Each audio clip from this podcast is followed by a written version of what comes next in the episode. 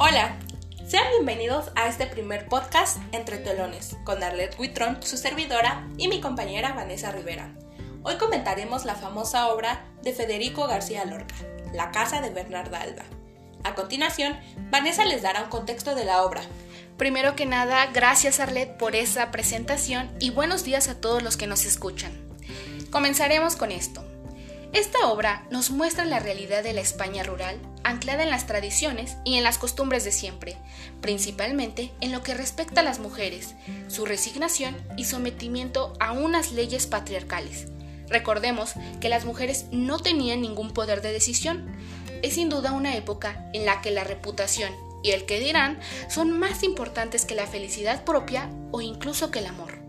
En esta obra, el autor nos intenta reflejar la situación que vivían muchas familias rurales de su época y el drama social que suponía quedar desatendida por el varón o padre de familia. Y bueno, después de abarcar el contexto, comentaremos la situación que vivían los personajes de manera general. Bueno, como personaje principal está Bernarda, una mujer completamente autoritaria, dominante, represora, la cual ejerce su férrea tiranía sobre las demás mujeres que viven o trabajan en casa.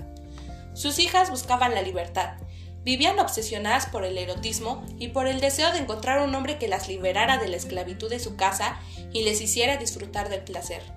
La trama de la obra se llevará a cabo principalmente entre Bernarda, sus hijas y Pepe el Romano, que solo intervendrá por la fortuna de Angustias. Sin embargo, no estará interesado en Angustias como ella en él, lo cual desencadenará en una tragedia, la cual concluye con el suicidio de Adela. Con los anteriores datos dados por mi compañera Arlette, vamos a comentar los temas principales que aborda esta obra de teatro.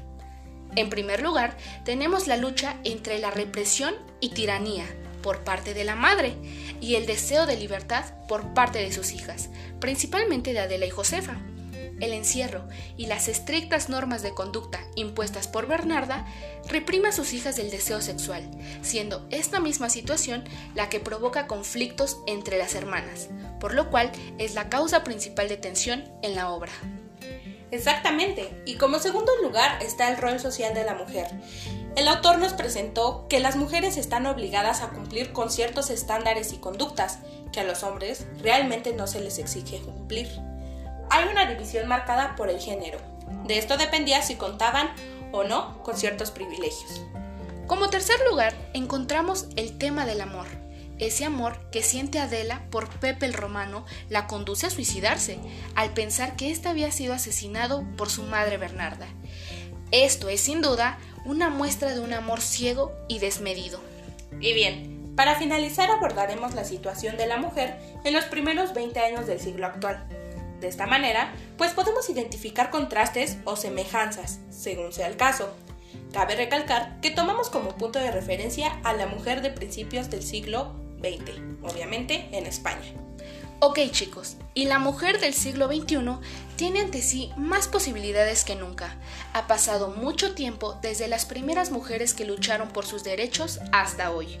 No hace mucho la mujer dependía del padre, del marido, y eran muy pocas las que accedían a las carreras universitarias, y la inmensa mayoría dejaba de trabajar en cuanto se casaba. Las mujeres quedaban relegadas a la esfera privada, al ámbito del hogar, a la reproducción eran oprimidas, explotadas y dominadas por el famoso sistema patriarcal. Los varones controlaban y dominaban todo lo que tenía que ver con la producción y sus medios. Actualmente, el acceso a la enseñanza y a todos los grados universitarios llevan a que cada vez más mujeres empiecen a estudiar y ocupen cargos públicos como en la política o en la enseñanza escolar o universitaria.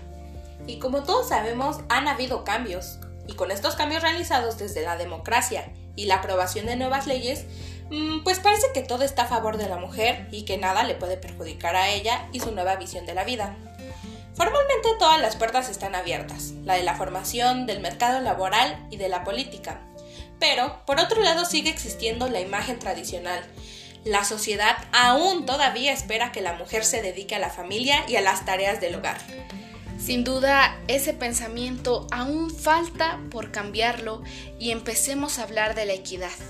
Pero bueno, la mujer ha dado un paso adelante con respecto a siglos anteriores, pero no ha sido suficiente como para modificar en mayor parte la percepción que se tiene de ellas. Aunque la lucha por los derechos de la mujer ha sido larga y ha hecho posibles muchos cambios, aún queda un largo trayecto para poder hablar de la verdadera igualdad. Exactamente, mi compañera Vanessa tiene mucha razón.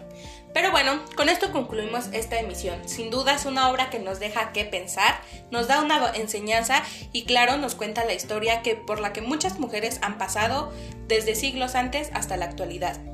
Muchas gracias por habernos acompañado. Así es, saludos a todos, hasta la próxima. Bye.